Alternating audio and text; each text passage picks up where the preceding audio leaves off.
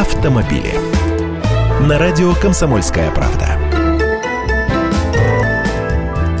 Здравствуйте! Машины сами будут чуять ямы за версту и рассказывать другим автомобилям о выбоинах и колдобинах. Уже в этом году Ford начнет тестирование новой системы, предупреждающей водителя о всяческих неровностях на дороге. Она будет работать вот так. Специальная карта, отображающая все дефекты дорожного полотна в режиме реального времени, будет выводиться прямо на экран бортового компьютера автомобиля. Ямы будут обозначаться не просто так, а с указанием уровня их опасности. При этом машина при помощи навигации предложит водителю возможные пути объезда. Камеры составят сами машины. Когда автомобиль будет приближаться к яме с помощью камеры встроенных датчиков, система ее измерит, а затем передаст эти данные через интернет в виртуальное облако в системе навигации Ford.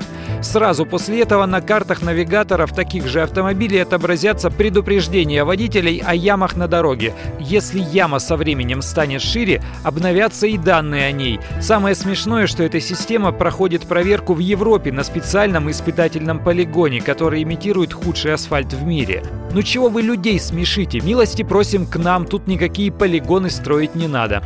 И вообще, зачем это буржуйскому Форду? Оказывается, плохое состояние дорожного полотна становится причиной третьей аварии и в Европе. Так что мы в тренде. Я Андрей Гречанников, ты эксперт комсомольской правды. С удовольствием общаюсь с вами в программе «Дави на газ» по будням в 8 утра по московскому времени. Автомобили.